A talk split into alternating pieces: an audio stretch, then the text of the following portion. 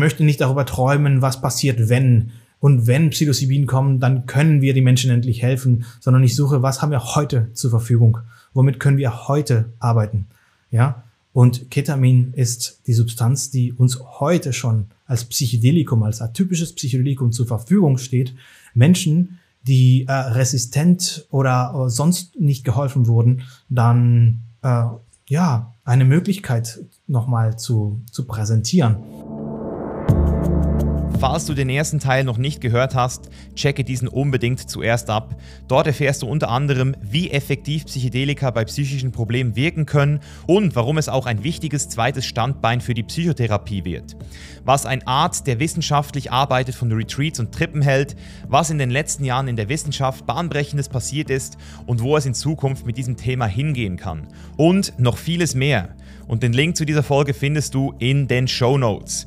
Und jetzt geht es los hier mit der Anschlussfolge. Und heute sprechen wir über Ketamin und warum Ketamin das einzig zugelassene Psychedelikum in Deutschland ist und was hinter dessen Geschichte steckt.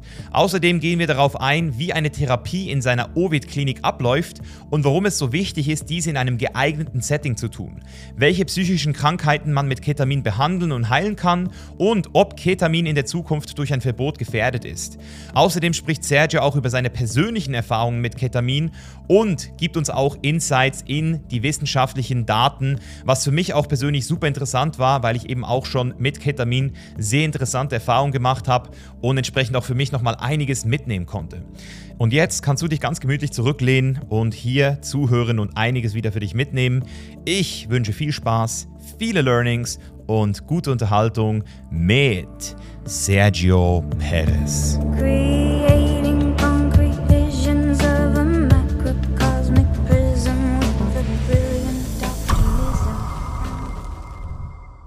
Ja, sehr spannend und, und das bringt uns jetzt vielleicht auch so ein bisschen in den zweiten Themenblock nochmal ganz spezifisch jetzt zu, zu Ketamin, weil ich das ja, wie gesagt, auch bei dir super spannend finde, weil du ja mit dem auch schon arbeitest, mit dieser Substanz. Du hast selbst auch schon Erfahrungen mit der Substanz gemacht. Ich habe auch ähm, 150 Milligramm einmal als, als höchste Dosis selbst konsumiert und dabei eine unglaubliche Ego-Auflösung, ähm, also ich habe wenig daraus gelernt, aber ich habe auf jeden Fall gesehen, wie krass Bewusstsein verzogen werden kann. So, also ich hatte das Gefühl, ich wurde unter einen Teppich dreifach äh, gelegt. Also das heißt, der Teppich hat sich aufgelöst und dann ist nochmal irgendwie, also ich, und, und dann, so bin ich dann auch wieder zurückgekommen. Also genauso wie es mich dreimal unter den Teppich gekehrt hat, äh, bin ich dann auch genau gleich wieder zurückgekommen, bis ich dann die erste Frage so hatte zu mir, so, hey, wie heiß ich so? so, das, das ist das Erste. Und und, Ke und Ketamin ist ja auch nicht patentiert, soweit ich weiß, jedenfalls der, der, der Stoff. Und gleichzeitig ist aber Ketamin die einzig zugelassene oder das einzig zugelassene Psychedelikum in Deutschland, stand heute so. Warum? Ähm, also Ketamin äh, hat auch noch ein Patent, aber da, da, da kann ich da kurz, kurz was zu sagen. Ja, Ketamin gibt es in verschiedenen Varianten. Ähm, Ketamin ist ein Enantiomer. Ein Enantiomer ist ein Molekül, was, wenn es synthetisiert wird, in zwei verschiedenen äh, Formen rauskommt. Ja, eine sogenannte linksdrehende und eine rechtsdrehende. Das Rectus für rechts und das Sinister für links, das R-Ketamin und das S-Ketamin. Vielleicht hast du schon davon äh, gehört. Ja. Ja. Das kannst du dir vorstellen, so wie Hände. Ne? Die Hände, die sehen gleich aus, ja, aber das sind Spiegelbilder voneinander aber wenn du sie übereinander tust, dann sind sie doch eine, eine links drehen und eine rechts drehen halt. Ne? Ähm, durch die Verwendung ähm, von Ketamin in, in der Anästhesie, in, Anästhesie, in, im Anästhesiebereich, hat man gemerkt, dass die, dass die Menschen zu diesen ja, schlechten Erfahrungen ähm, tendieren. Ja, dass das Bewusstsein so verändert wird und dass die Leute Angst bekommen und die, die diese schlechte Erfahrungen haben. Erstens, diese schlechte Erfahrungen kommen daher, weil es vielleicht nicht die beste äh, Set und Setting ist im Krankenwagen mit ganz unbekannte Gesichter, wenn man sich etwas gebrochen hat, dann eine psychedelische Erfahrung zu erzeugen. Ne? Ähm, aber das war halt als Nebeneffekt gesehen. Man wollte die Analgesie, also die Schmerzbekämpfung, ohne dass man äh, volle Ego-Loss erlebt. Ne? Und da hat sich Pfizer das zur Aufgabe gemacht, da nochmal reinzugucken, was kann man da verändern. Und die Idee war, dass, was auch bei vielen anderen Medikamenten ähm, passiert, bei Citalopram, Citalopram ist ein Antidepressivum, und dann gibt es ein, ein S-Citalopram, ja, da wird aus diesem Molekül, aus dieses racemische Gemisch, das 50% rechts, 50% linksdrehende, dann nur das linksdrehende ähm, isoliert. Ja, und dann hat man mit diesem S-Ketamin äh, äh, geforscht und untersucht und gemerkt, okay, super, wir haben eine Substanz jetzt, die zweifache Affinität hat zum Rezeptor. Ja, man braucht als halt die Hälfte davon. Und die scheint weniger von diesen schlechten Erlebnissen zu verursachen.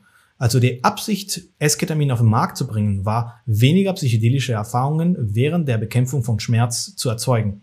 Ja, Esketamin hat ja noch ein Patent oder äh, und dann hat letztendlich Johnson Johnson dieses Spravato dann äh, entwickelt. Spravato ist intranasales äh, äh, Esketamin mit einem ähm, ja, Applikationsdevice, äh, der auch patentiert ist. Und dadurch, dass das sich alles patentieren ließ, konnten sie auch ganz viel ganz viel Geld in die Forschung dafür tun, das für die äh, therapieresistenten Depressionen zur Zulassung zu bringen. Und das hat auch geklappt. Ja, deswegen gibt es ein patentiertes, zugelassenes Medikament, äh, wo auf der Packungsbeilage sogar steht äh, Esketamin für die Behandlung von therapieresistenten Depressionen. Aber die Art, wie das verwendet wird, ist eine, ja, das ist das alte pharmakologische Paradigma. Ja, du gibst eine Substanz, diesmal über die Nase und wart's ab. Also da ist keine Begleitung, keine Vorbereitung, keine Integration. Das ist nur in den sogenannten REMS-Kriterien ja. ähm, beschrieben. Die müssen äh, ja irgendeine Art medizinische Begleitung sein während der nächsten paar Stunden. Ja, falls irgendwas an Nebenwirkungen auftritt. Ja, also es ist eine rein pharmakologische Intervention, ohne dass man irgendeinen Wert auf die Phänomenologie der Erfahrung legt und ohne dass man sich da, naja, um, mit dem Patienten beschäftigt. Viele Patienten von denen, die Spravato mal äh, bekommen haben, oder nicht viele, es gibt, es gibt halt Fälle, die bei uns dann kommen und sagen, ich, ich würde gerne halt die Integration bei euch machen. Ich würde gerne äh, ein bisschen mehr daraus machen, was, was ich erlebt habe. Und es ist ein bisschen paradox, wenn wir die Substanz, die von Pfizer dafür entwickelt wurde, weniger psychedelische Erfahrungen zu erzeugen, dann für die Behandlung von Depressionen benutzen, wo wir sehen, okay, die Erfahrung zeigt uns die Forschung mit klassischen Psychedelika ähm, ist vermutlich zentral in der Wirkung, langfristige Wirkung. Und das ist, was wir auch sehen. Ja? Bei Esketamin ist es so, dass die Effekte nicht langfristig bleiben. Und was macht ihr jetzt in der Ovid-Klinik? Also wie sieht so eine Therapiesitzung aus und mit welchem Ketamin arbeitet ihr jetzt? Also mit dem S-Ketamin oder dann auch mit dem R oder mit dem Mix? Mit dem Mix, genau. Das R-Ketamin, okay. das R-Ketamin würde von einer, würde gerade, gerade, ich glaube, dieses Jahr kamen die, kamen die Ergebnisse raus. Für R-Ketamin gab es eine, eine, eine Studie und die hatten nicht so wirklich viele Unterschiede zu, zur Behandlung von Depressionen. In der Praxis äh, in Friedrichshain, was wir machen, ist, wir benutzen das Gemisch, das racemische äh, Ketamin, das traditionelle sozusagen, im Rahmen dieser psychotherapeutischen Intervention. Ja, wir sagen, Psychotherapie fängt schon da an, wenn äh, uns die PatientInnen die erste E-Mail schreiben oder uns das erste Mal anrufen, weil da fängt die Interaktion an, ja die psychotherapeutische oder die therapeutische Beziehung aufzubauen. Äh, dann gibt es ein paar Vorbereitungsstunden, damit die Patientinnen den, äh, den äh, Therapeut, Therapeutin dann kennenlernen, dann mehr äh, so ein bisschen in Kontakt kommen. Es gibt äh, Sitzungen mit Psychoedukation und nochmal Erwartungsmanagement. Wie funktioniert das? Muss ich mich da, daran beteiligen oder muss ich mich nur zurücklehnen und das, die, den Tropf einfach in mir äh, laufen lassen? Und dann wird alles geformt, vorbereitet. Und wenn diese Vorbereitungsphase zu Ende ist, kommt es zuerst zu einer äh, Erfahrung mit äh, die, dieses Stroboskoplicht oder anderen Formen der äh, Induktion von veränderten Bewusstseinszustände, die nicht pharmakologisch ist. Wir sind auch dabei, äh, eine VR-Intervention zu entwickeln. Hm. Und es ist, funktioniert super, vor allem für die Integration. Da muss, mussten wir äh, reinschauen. Enosis, eine, eine australische Firma, hat da äh, ein tolles, tolles Software entwickelt. Genau, aber wir sind ja schon, äh, wir sind beim Anfang, dann gibt es eine, eine nicht pharmakologische Erfahrung in Begleitung schon mit dem Bezugstherapeut. Und immer, nachdem wir eine äh, Intervention mit einer Erfahrung äh, haben, gibt es am Folgetag oder in den folgenden Tagen eine Integrationssitzung. Das ist, das ist immer so geregelt bei uns. Wenn man das alles durchlaufen hat, dann geht es in, der in der Ketaminsitzung, in den Substanzsitzungen und zwar dann zwischen fünf und sechs Mal, manchmal in seltenen Fällen auch öfters. Aber das Ziel ist nicht ähm, immer wieder Ketamin zu geben. Das Ziel ist innerhalb von diesen ja, elf, zwölf Wochen, äh, es kann sich da auch noch verzögern, 14 Wochen, ähm, genug Ressourcen zu aktivieren, genug, genug mitzugeben und zu motivieren und zu bewegen, damit wir die Patienten nicht mehr sehen. Ja, also alles andere, wenn die, die andere Modelle von Kliniken, wo eine Infusion reinläuft und du kommst halt nach zwei Monaten wieder für die nächste Infusion, das ist praktisch für die Klinik, aber nicht für den Patienten.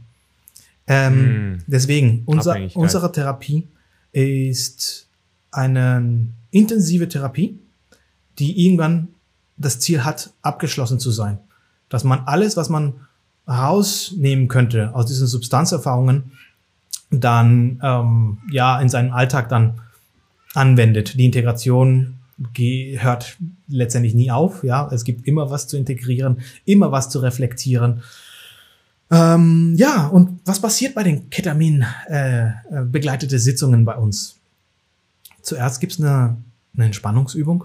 Es gibt eine Grounding, sei es Meditation oder äh, Bodyscan oder andere Arten, dann den, ja, den Kopf in den Körper zu bringen. Und wir, äh, wir vorbereiten die, die, die Substanz, wir verabreichen das mit einem sogenannten Perfusor. Das ist eine Spritzenpumpe. Wir können da sehr genau äh, kalibrieren oder konfigurieren, wie die Menge, die Dauer und die Geschwindigkeit der Applikation sein wird. Was ist da normal von der Dosierung her so? Die Dosierung, wo wir dann starten, und die bezieht sich auch auf die wissenschaftliche ähm, Dokumente, die es publiziert gibt, für die Behandlung von therapieresistenten Depressionen. Das ist 0,5 Milligramm pro Kilogramm Körpergewicht im, in einem Zeitraum von 40 bis 60 Minuten. Und das ist intravenös. Intravenös, genau. Ja, also ist nasal wahrscheinlich nochmal eine ganz andere Rechnung, die dann aufgestellt werden müsste. A absolut. Die Bioverfügbarkeit ist die, äh, unterschiedlich. Das ist super spannend bei Ketamin, anders als bei anderen Psychedelika. Ketamin hat sehr unterschiedliche Wirkungen, je nachdem, wie das verabreicht wird. Unter anderem ist die Vermutung, weil es auch aktive Metaboliten hat. Ja, das Ketamin wird verstoffwechselt in äh, Norketamin und das Norketamin wirkt auch an den Rezeptoren und der, der Applikationsweg. Wir haben verschiedensten ausprobiert. Intramuskulär kannst du das applizieren, so wie eine, eine, eine Impfung, äh, subkutan, so wie, so wie Insulin bei Diabetes. Du kannst es auch, äh, naja, durch die Nase ziehen. Du kannst es auch mit einem Spravator, äh, Spezialapplikator, äh, Spray äh, in die Nase nehmen. Es gibt auch oral. Oral, die Bioverfügbarkeit liegt bei 26 Prozent. Also es ist ganz anders. Und auch sublingual. Ja? Also es wird durch der äh, Route of Administration, der Applikationsweg, wird auch sehr viel definiert, wie die Erfahrung sein wird. Wie erklärt sich das? Das sind die, die, die Pharmakokinetik ist komplett anders, wenn ich dir in den Muskel mal die volle Dosis äh, appliziere und die erst den Weg in den, in den Körper findet, ja, einen riesigen Peak erzeugt und dann ziemlich schnell dann wieder runtergeht. Ja, in diese kontrollierte Gabe, in diese kontrollierte IV-Gabe, die wir ähm, äh, machen, ist es das so, dass wir eher so einen langsamen Anstieg haben. Dann halten wir den Plateau, den Blutspiegel damit die psychedelische Erfahrung sich entfalten kann. Und dann geht's wieder sanft runter. Das ist ganz anders, als Ketamin durch die Nase zu ziehen. Es ist ganz anders, als das intramuskulär zu verabreichen. Und auch ganz anders, als das die äh, orale Medikation ähm, ermöglicht. Ja, wir sagen nicht, dass das das einzige Nonplusultra ist, aber das ist das, wo wir gesehen haben, dass die Menschen, äh, ähm, ja. den, den, den, immer wieder eine psychedelische Erfahrung erleben. Und ganz wichtig in diesem Punkt, psychedelische Erfahrung heißt nicht, dass man immer Visuals haben muss. Ja, es gibt selbst bei klassische Psychedelika äh, 10% der Bevölkerung, die ja gar keine Visuals haben. Ja, das, das ist eine Information, die ich an, an meine Patienten, Patienten immer äh, mitgebe. Diese Metaphern, ja, wir sind sehr äh, visuelle Tiere. Diese Metaphern werden manchmal leichter verstanden, wenn sie visuell zu uns kommen. Ja, die Erinnerungen, ich, ich habe gesehen, wie ich da und da war und wie meine Vater, meine Mutter äh, dies und dies und aber wir, wir können auch lernen mit anderen Metaphern, ja, mit dieser Induktion von anderen Gefühlen, die, Intensiv die Intensivierung mhm. von, von äh, auditive Wahrnehmung und so weiter und so fort. Das ist auch psychedelisch. Psychedelisch bezieht sich nicht auf Sachen sehen, ja. Und bei Ketamin ist es, ist es so, dass es nicht immer eine visuelle Erfahrung ist. Viele, viele berichten davon, eine sehr visuelle Erfahrung zu haben. Aber dann, es gibt auch viele, die sagen, naja, ich habe nichts gesehen. Und ich so, naja, es muss, man muss nichts sehen. Und dementsprechend braucht man ein bisschen mehr Übung als zum Beispiel mit Psilocybin. Deswegen sehen wir, dass der, der, der Prozess von erste Sitzung, zweite Sitzung, dritte Sitzung mit Substanz, ähm, es ist eine Entwicklung der, des Navigierens in diesem psychedelischen äh, Raum, denn die innere Landschaft dann kennenzulernen und lernen mit diesen Metaphern umzugehen. Was möchte es mir sagen? Wieso fühle ich mich jetzt äh, aufgeregt oder wieso kommt so ein Hass hoch? Wo, wo kommt das her? Wo, wo kann ich das zuordnen? Und da reinzugucken, reinzuhorchen, äh, ja, das ist das, was wir bei der IV-Gabe durch diesen Spritzenpumpe dann gesehen haben, ist leichter zu kontrollieren. Ein weiterer Vorteil ist, wir können das jederzeit stoppen. Nicht, dass wir das machen müssten bisher, aber wir können den Patienten, Patienten sagen, wir können jetzt äh, oder zu jedem Zeitpunkt aufhören und dann innerhalb von ein paar Minuten ist die Erfahrung auch zu Ende. Das ermöglicht auch noch eine Stufe der Sicherheit, ja, das geil. Gefühl der Sicherheit für die Patienten. Selbst wenn wir das nicht machen. Ne? Ja, das ist ein sehr guter Punkt. Genau. IM ist es sagen, so einmal rein und dann ist es drin, ne? Dann musst du halt durch. Hat auch, hat auch seine ja. therapeutische Effekte, äh, hat auch seine Daseinsberechtigung, aber naja, es ist nicht für jeden. Ja? Wir müssen auch sanft mit unseren Patienten Patienten umgehen. Ja, also ich habe bisher Ketamin nur sehr, ähm, wie du jetzt sagen würdest, sehr unverantwortungsvoll wahrscheinlich benutzt. Also ich habe es immer nur nasal bisher benutzt und hatte auch ähm, ein paar sehr äh, blöde Erfahrungen auch schon damit, wo ich wirklich auch gemerkt habe, dass ich ähm, es gar nicht cool fand, zum Beispiel einmal so in so einem Keyhole zu landen an einer Party, wo Leute dort waren, die ich noch nicht gekannt habe und dann so das Bewusstsein hatte, meine, meine Freundin könnte jetzt theoretisch von einem anderen Typen irgendwie theoretisch vergewaltigt werden und ich könnte nichts tun. Also das war so mein erster Gedanke, der mich so richtig tief genervt hat und mich auch so ein bisschen so unruhig gemacht hat, weil ich dann in diesem Keyhole war. Ähm, und was ich auch äh, sagen kann zu der nasalen Konsumierung ist so dieses, erstens mal die Dosierung, vor allem weil es ja immer wieder Leute gibt, wenn du zum Beispiel schon mal Kokain konsumiert hast, hast du eine leicht andere optische. Ja, Eyeballing, Eyeballing. Andere Leingröße. Also Eyeballing von ja. Substanzen würde ich auch von abraten, ne? zu sagen, ja, ja, das ist mehr oder weniger das, was ich schon kenne. Ähm, ja, gebe ja. ich dir recht.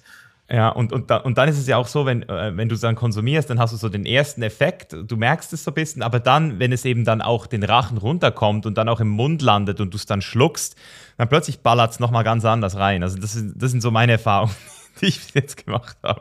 Ich bewerte das gar nicht. Ich sage, ähm, selbst in dieser Party, wo du in K-Hole äh, warst und diese Gedanken des, des Schutz, äh, des Wunsch, äh, jemanden zu schützen, aber das nicht zu können, das ist auch eine bedeutsame psychedelische Erfahrung, mhm. wenn du mich fragst. Auf jeden Fall. Die Frage ist, was, was macht man daraus? Zieht man sich weiter Lines rein oder man zieht den, den, den äh, Schluss, okay, gut. Ich habe diese tiefe, tiefes, tiefes Gefühl, jemand schützen zu wollen, da zur Verfügung zu sein, ja, für jemanden, den, den, den ich, den ich liebe. Ähm, genau. Na, und dementsprechend reagiere ich anders jetzt auf eine, eine, eine ähnliche Situation. Ja, also nicht alles, ja, das geht in beiden Richtungen. Ne? Nicht alles, was, was, äh, was therapeutisch wirkt, ist Therapie und nicht nur Therapie wirkt therapeutisch. Schön, sehr schön. Oh, und vielleicht jetzt auf eure Therapie bezogen, was ist so, ähm, was sind so die psychischen Krankheiten, die man mit Ketamin geheilt hat oder heilen kann in eurer Klinik? Mhm. Also wir behandeln ähm, Menschen mit Depressionen, mit äh, Angststörungen, mit OCD, also Zwangsstörungen. Ähm, es gibt Menschen, die davon profitieren, die äh, komplexe oder, oder posttraumatische Belastungsstörungen haben.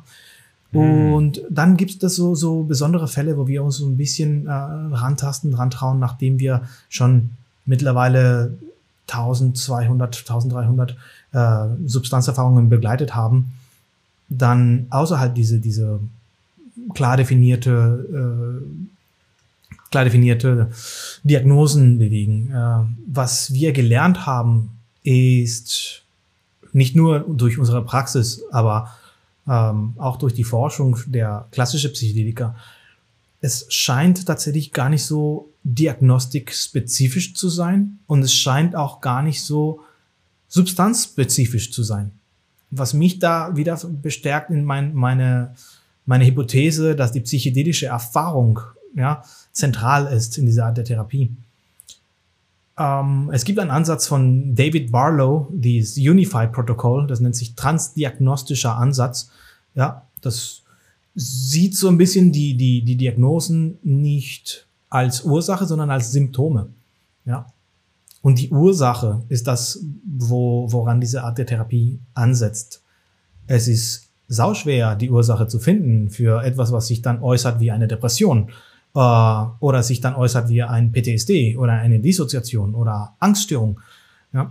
Aber es ist dann, ja, am Ende des Tages ist es dann äh, nachhaltiger, wenn die Ursache ja vielleicht geahnt wird und behandelt wird oder darauf aufmerksam gemacht wird, dass die Patienten, die Patienten dann äh, überhaupt auf die Idee kommen, ah, das könnte der Grund sein, was dazu geführt hat, dass ich depressiv würde. Ah, das, das ist vielleicht der Grund, die Erfahrung, die ich gehabt habe, die dazu geführt hat, dass ich eine gewisse Angst entwickelt habe.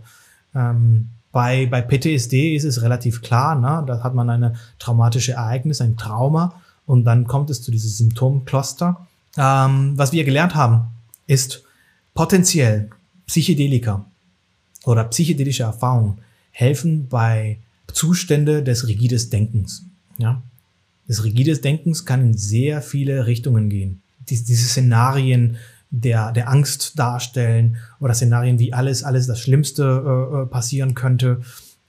Ein Szenario, wo, wo, wo man immer der Unglückliche ist und in diese Schleife kommt, ne? diese Rumination, dieses Grübeln. Äh, ähm, das ist rigides Denken und rigides Denken findest du in, in, durch, durch die Latte, durch diese Kataloge dann in verschiedenen Diagnosen. Also glauben wir, dass das gar nicht so diagnosespezifisch ist. Ja, wir halten uns aber daran zurzeit in der Klinik an das, was wir jetzt ähm, bestätigt haben, da wo wir Erfolg gesehen haben und da wo wir sicher gehen können, dass wir dem Patienten, Patienten helfen können.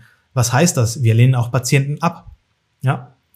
Wie du vorhin sagtest, manchmal ist eine Substanzerfahrung noch nicht dran. Manchmal kann man mit regulärer Psychotherapie viel machen, mit äh, andere Interventionen, mit äh, Coaching, mit Lebensstilveränderungen, mit Interventionen in anderen Bereichen, mit so viele, so viele Sachen, die man machen kann, bis man an den Punkt kommt, wo man sagt, okay, ähm, vielleicht sollten wir dann doch mit einer psychedelischen Erfahrung da versuchen zu unterstützen.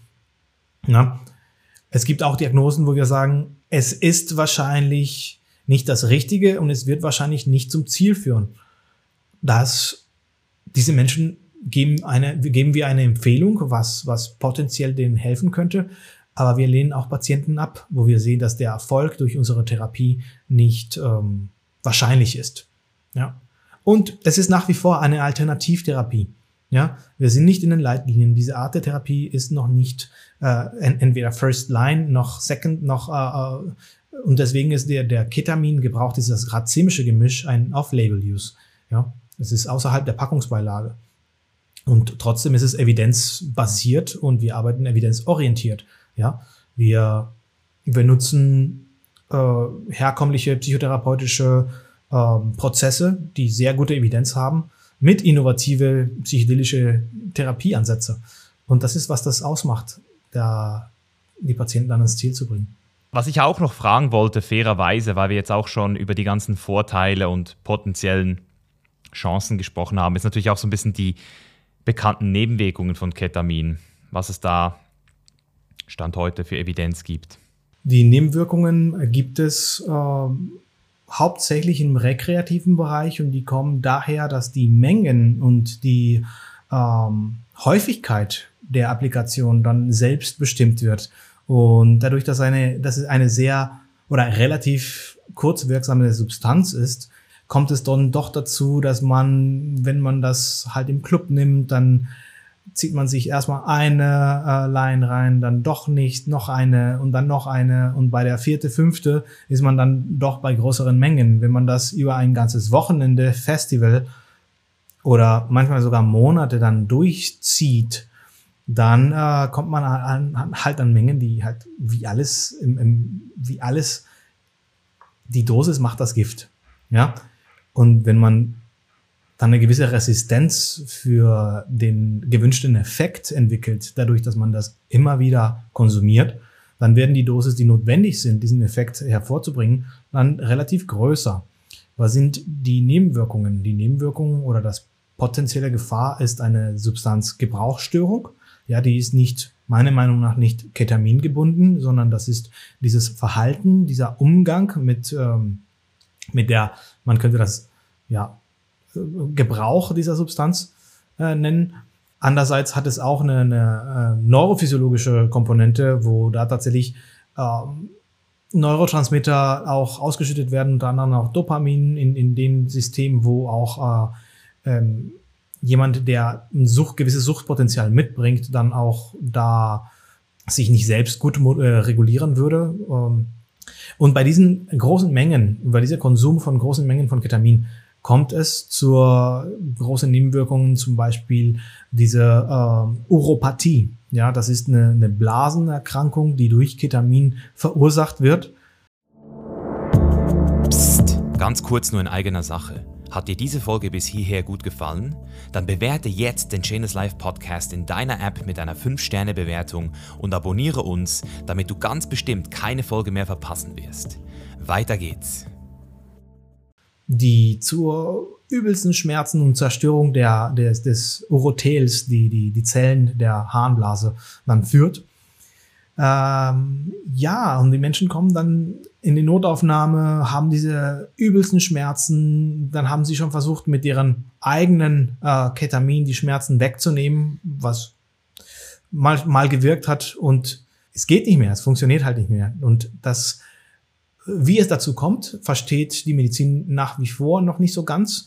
Aber die Vermutung ist, dass wenn diese großen Mengen irgendwann sich sammeln und in der Blase, im Urin dann ausgeschieden werden, dann der Kontakt und der dauerhafte Kontakt mit diesen sehr sensiblen ähm, Zellen der Harnblase führt dazu, dass sie dann zerstört werden. Und äh, das ist eine der, der ja, schlimmsten Nebenwirkungen, die zum Glück erst auftreten, nachdem man sehr häufig sehr viel äh, Ketamin zu sich nimmt. In den Dosen, die wir äh, benutzen, gibt es keine organische, also mir bekannte äh, Nebenwirkungen, die langfristig oder chronische Veränderungen ähm, äh, erzeugen würden. Selbst bei den Dosis, die die Anästhesie verwendet, selbst die Dosis, die wir für die Schmerzbekämpfung beim Notfall oder für eine Narkose mit Ketamin benutzen würden, gibt es keine dokumentierte äh, Fälle.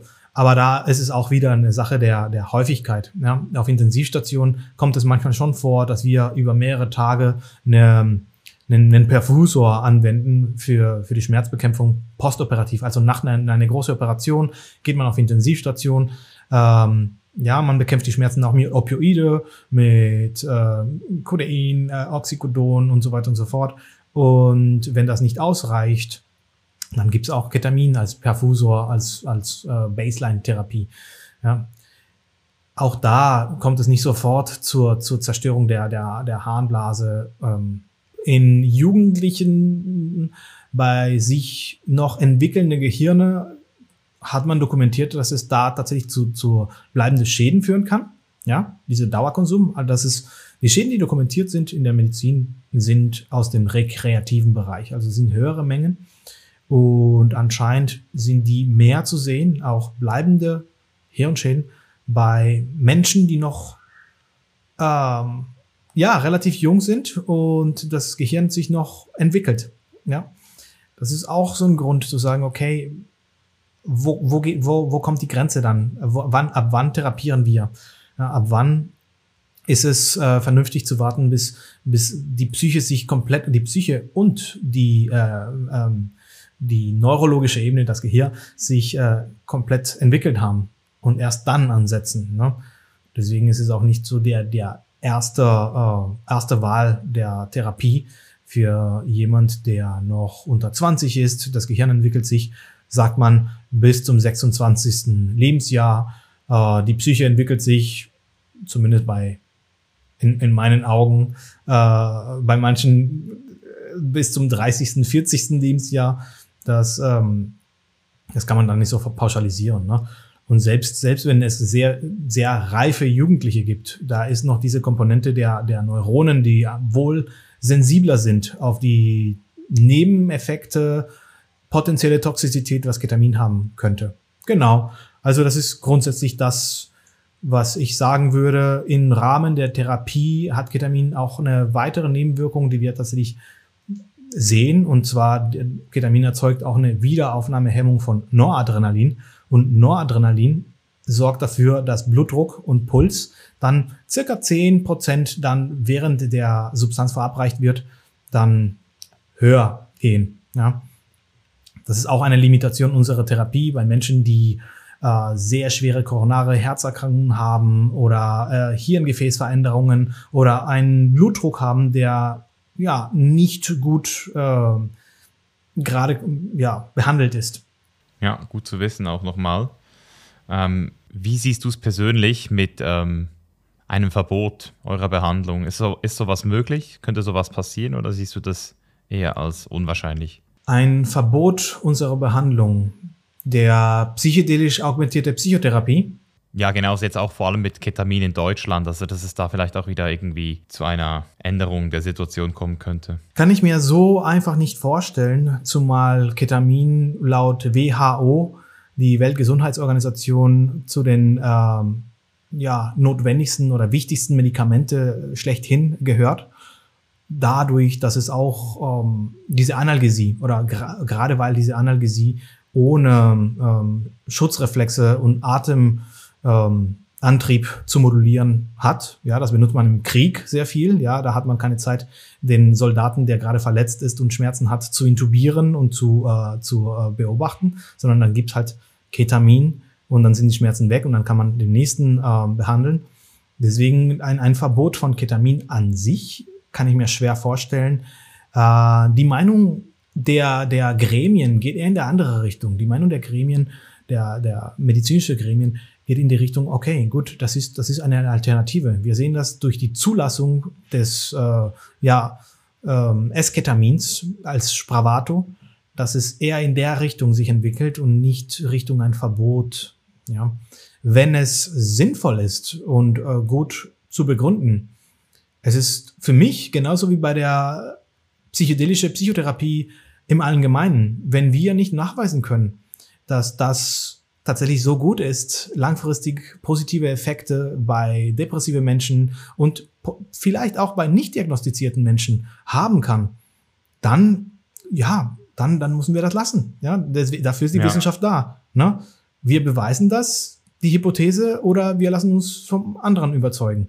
Und wenn die Ergebnisse nicht signifikant sind und das so sein sollte, dass, dass wir äh, falsch liegen, dann akzeptieren wir das und dann suchen wir weiter, ja, und versuchen wir den, ähm, einen, einen, in eine, einen Schritt in eine andere Richtung zu machen, damit wir Menschen, die jegliche Hoffnung verloren haben, dann äh, doch eine Hand ausstrecken können.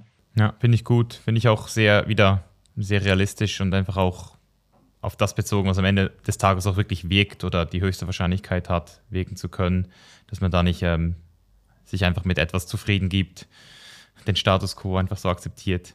Immer hinterfragen, ähm, immer nochmal. Ja, das Wichtigste ja. ist, die eigene Arbeit zu hinterfragen und zu sehen, okay, ähm, wieso glaube ich, dass es richtig ist und was habe ich für Beweise.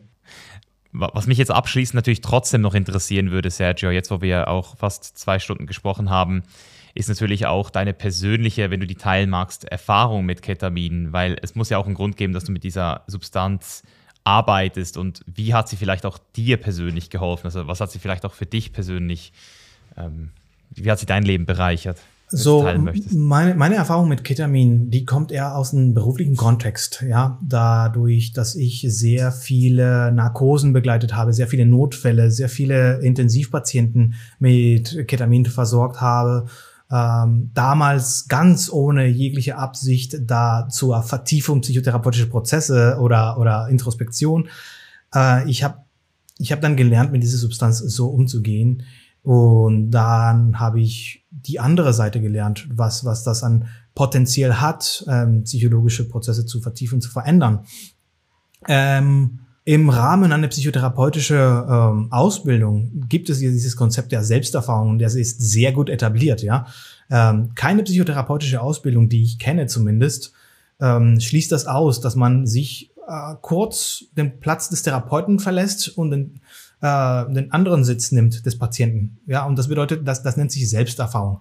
Ja, um zu, zu erleben, wie ein Patient eine Therapie erlebt und was, ähm, was das alles mit einem machen kann. Ja, weil jeder Therapeut ist auch, Therapeutin ist auch Mensch und bringt seine eigenen Themen mit und die zu durchleuchten, ein bisschen klarer davon zu werden, was für Themen das sind, wo sind die Grenzen, wo muss ich noch dran arbeiten. Das ist alles Teil der Selbsterfahrung. Und durch Ketamin werden solche Prozesse auch ermöglicht. Wir äh, ermöglichen das, wie ich vorhin gesagt habe, in unserer Ausbildung. Und für mich war das äh, ein, ein wichtiges Erkenntnis, was ich daraus gezogen habe, dass ähm, um etwas zu sehen, muss man nicht die Augen benutzen. Das war, was ich vorhin gesagt habe. Ne? Die visuelle, ähm, die visuelle Aspekte bei Ketamin sind nicht sehr ausgeprägt oder nicht bei jedem. Bei mir zum Beispiel halt nicht. Ja, und ich habe gelernt, dann mit anderen Sinneswahrnehmungen mehr in Kontakt zu kommen, mehr wertzuschätzen und auch mit das Gefühl, wie komme ich mit meinen Emotionen in Kontakt. Ja, und ja, das ist einer der Gründe, wieso wir oder ich mich dafür entschieden habe. Der andere ist ein ganz, ganz pragmatischer, simpler Grund. Das ist das, was wir heute zur Verfügung haben. Und ich habe ja dieses, dieses Ansatz, ich möchte nicht darüber träumen, was passiert, wenn. Und wenn Psilocybin kommen, dann können wir die Menschen endlich helfen, sondern ich suche, was haben wir heute zur Verfügung? Womit können wir heute arbeiten? Ja. Und Ketamin ist die Substanz, die uns heute schon als Psychedelikum, als atypisches Psychedelikum zur Verfügung steht, Menschen, die äh, resistent oder äh, sonst nicht geholfen wurden, dann äh, ja eine Möglichkeit nochmal zu, zu präsentieren. Ja, ich glaube, das wird auch wieder passieren in dem Moment, wo wir äh, Psilocybin zur Zulassung äh, kriegen, MDMA zur Zulassung kriegen und dann äh, diese Pharmafirmen da, daran forschen, die nächstbeste Substanz zu entwickeln. Dann haben wir Psilocybin und MDMA und denken, ach ja, wenn wir halt diese neue Substanz bekommen und zugelassen bekommen, dann werden wir den Menschen helfen können. Lieber darauf fokussieren, was wir heute machen können und was uns heute zur Verfügung steht, als in die Zukunft die Sache zu verzögern. Ne? Heute handeln war mir so ein bisschen lieber, als zu warten. Und ja, das ist schön, dass es diese, diese, dieser Weg gibt, diese Möglichkeit gibt über Ketamin, dass wir ja, nach, nach, nach zwei Jahren und so viele Patienten auch gesehen haben, dass das, was wir tun, hilft. Nicht jeden, ja, und nicht in gleicher Ausmaß, aber es tut es. Und ähm, ja, deswegen, deswegen bleiben wir dran und gucken auf die Zukunft mit äh, sehr viel Hoffnung und äh, hoffen dann nochmal viel mehr in unserer Klinik anwenden zu können. Hm. Ahau, würde ich sagen dazu. Ähm, also war sehr schön, jetzt auch mit dir das nochmal so ein bisschen zu besprechen, auch einen Reality-Check zu kriegen, äh, auch im ersten Teil und jetzt auch nochmal so ein bisschen mehr über Ketamin zu erfahren. Auch der Wirkmechanismus fand ich nochmal für mich sehr spannend. Ähm, und ich möchte dich einfach auch anerkennen für deine Arbeit und auch für deine gewissenhafte Arbeit vor allem, die du, die du machst auf diesem Gebiet. Und ähm, denke, dass es einfach auch für die Leute sehr wichtig ist, hier ähm, sich das Ganze weiterhin anzuschauen. Deswegen, du bist ja auch auf Instagram aktiv, da folge ich dir auch und finde es immer wieder interessant, dass du da so postest.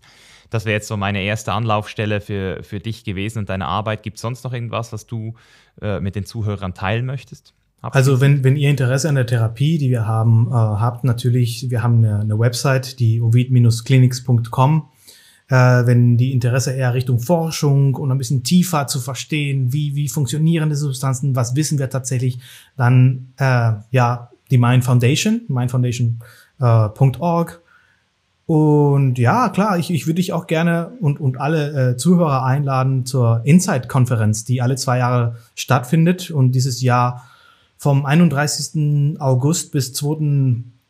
September ist hier in Berlin da kommen aus aller Welt halt die Wissenschaftler, die Forscher, die Leute, die tatsächlich das, das äh, jeden Tag machen und äh, die neuen Ideen äh, hervorbringen, äh, kommen hier nach Berlin. Und da trifft sich halt die, die, die Forscher-Community und auch die Interessenten, die, ähm, die Laien, die Leute, die, die, die einfach nur so das spannend finden und auch Mediziner und, und Therapeuten.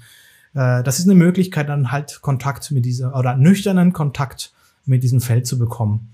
Ja, also die Substanzen in normalisieren. Eine Reinkulturierung dieser psychedelischen Erfahrung ist eine der Ziele, die, die ich mir so gesetzt habe. Weder Verherrlichung noch Verteuflung der Substanzen, sondern ja, Wissenschaft fundierter äh, Diskurs. Ich danke dir auch für diese Einladung. Ich habe mich sehr gefreut. Ich fühle mich sehr geehrt und ähm, ich hoffe, es hat, es hat euch allen gefallen. Yes, auf jeden Fall. Danke, Sergio. Ja, ich danke dir, Micha. Hey, bevor du jetzt abhaust, eine wichtige Frage.